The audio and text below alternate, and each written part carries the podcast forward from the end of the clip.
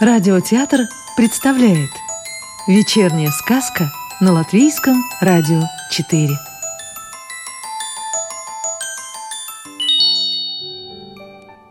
Сегодня слушаем сказки Ирины Гаевской. Как муравей помог Егору победить змея окаянного. Был у отца один сын. Звали его Егором – вот вырос Егор и стал просить отца, чтобы он отпустил его по свету походить, счастье поискать.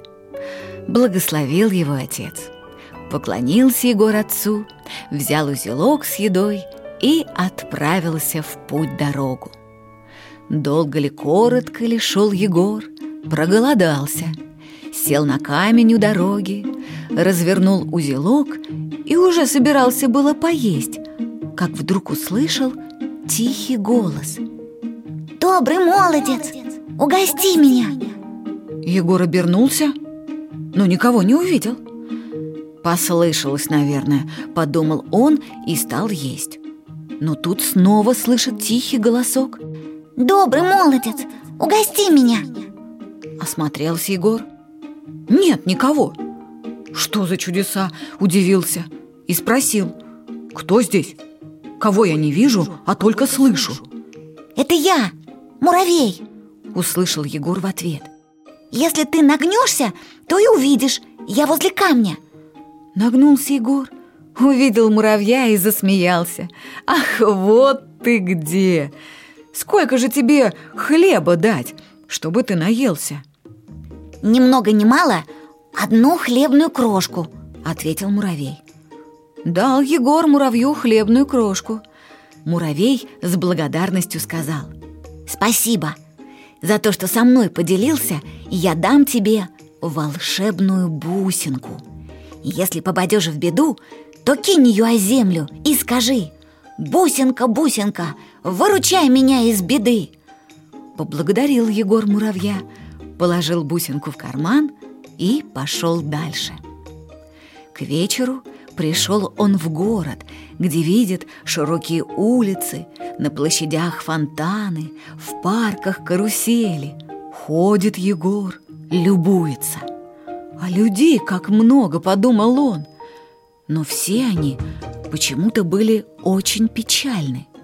Стал он спрашивать прохожих, почему в таком чудесном городе они такие невеселые, безрадостные – и узнал, что каждый день из-за гор прилетает в город змей окаянный и похищает людей для того, чтобы шили ему золотые одежды.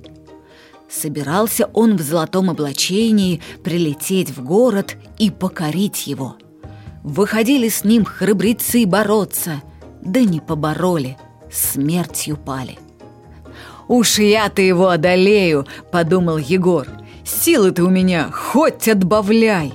И пошел он в кузницу меч заказывать. Подходит к кузнице, а кузнец уже работу закончил и двери закрывает. «Не закрывай!» – попросил его Егор. «Сделай мне к завтрашнему утру меч!» Кузнец сказал, «Будет тебе завтра меч. Иди домой спокойно». «Не здешний я», — сказал Егор. «Не знаю, где и голову преклонить». Жалился над ним кузнец, отвел в свой дом. Утром Егор проснулся рано, а меч уже готов. Поблагодарил он кузнеца за работу, за приют, за хлеб-соль и пошел на окраину города. Стал городу спиной, горам лицом и крикнул «Вылетай, змей, из-за гор! Пришел воевать Егор!» Услышал его змей – Прилетает и спрашивает. «Это ты, что ли, против меня пришел воевать?» «Я», — отвечает Егор, нисколько не испугавшись. «Ну что ж», — говорит змея каянный, «давай посмотрим, кто кого. Давно я не забавлялся». Поднял Егор меч и пошел на змея. Змей подпустил его немного — а потом как пыхнет на него дымом из ноздрей. В дыму все скрылось, даже своего меча Егор не видит. Разъедает дым глаза, Дышать трудно. Закашлялся Егор, но меч не бросает. Развеялся дым. Снова Егор пошел на змея. Змей подпустил его немного ближе, а потом как выпустит огонь из пасти. Загорелась земля вокруг Егора. Видит Егор, что плохи его дела. И вспомнил тогда про бусинку, достал ее из кармана, кинул о землю и сказал, как муравей научил. «Бусинка, бусинка, выручай меня из беды!» И вдруг пошел проливной дождь и потушил огонь. Сверкнула молния и попала в змея окаянного. Упал змей и превратился в маленького, безобидного динозаврика. Закрыл он глаза. Стыдно ему стало, каким он был раньше. Так Егор с Божьей помощью – силой духа и мысли победил зло. В тот же миг разверзлись горы, и вышли оттуда люди, которых змей окаянный похищал. На шум сбежались горожане, увидели они Егора, победителя и освобожденных людей. Всех охватила великая радость. Люди обнимались, поздравляли друг друга и восхваляли Егора. Слава победителю! Егор пытался возразить, да что я, это муравей. Но люди под возгласы ликования не слышали его. «Ты вернул нам радость!» — говорили они. «Спасибо тебе!» До ста лет прожил Егор. Детям, внукам и правнукам рассказывал, как все было. И стала эта история легендой. Крепкая дружба. Жили-дружили два серых воробья — Кеша и Тёма. Куда летит Кеша, туда же и Тёма. Где побывал Тёма, там был и Кеша. Два хороших друга, два верных товарища, не разлей вода. Делили они между собой и радость, и печаль, и в счастье, и в беде не оставляли друг друга. И хоть Кеша был весельчак, а Тёма иногда любил погрустить, это нисколько не мешало им.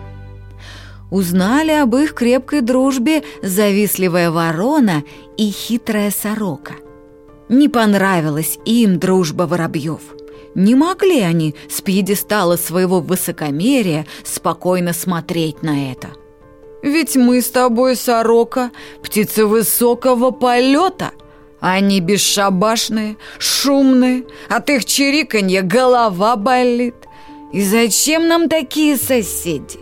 Давай их рассорим, и они улетят отсюда прочь.